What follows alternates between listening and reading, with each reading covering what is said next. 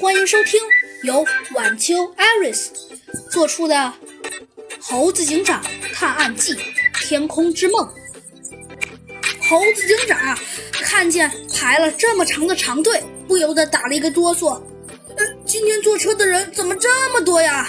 猴子警长啊，笑了笑，说道：“哎。”还不是因为今天是周六嘛，大家也想要借着这个机会放松一下，到别的地方去玩一玩。森林都市就好比是这片大陆的首富，而在他的管辖范围里，更是要部署富有特色的小镇，比如说，就我所知，有雕塑镇、蓝天镇，还有你的故乡三环镇等等。不过这些地方并不是由森林都市的掌管们直接管理。而是或多或少都有着自己的行政体系。猴子警长一边说着，一边带着呃半懂半不懂的小鸡墩墩站到了队伍的最后。从森林都市通向蓝天镇，最快的一条路线就是乘坐这辆车——天空号。这可是一辆非常有名的一辆车哟。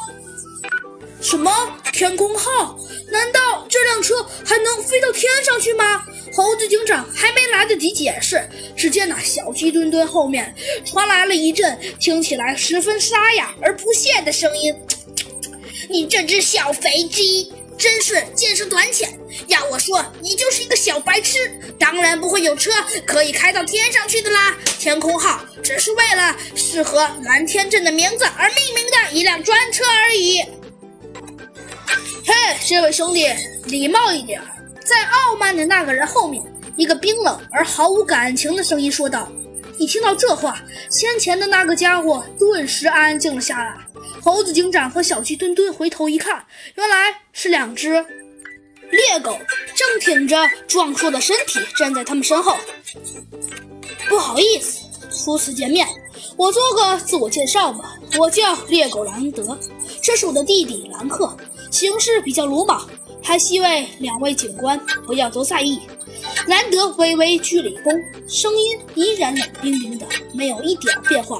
没有关系，猴子警长也同样摘下了警官帽，向着猎狗兄弟示意回礼。小鸡墩墩虽然很不服气，但是眼见着队伍向前推进，他也只好默不作声，随着人潮向前涌动。也许我们会是这辆车上的乘客呢。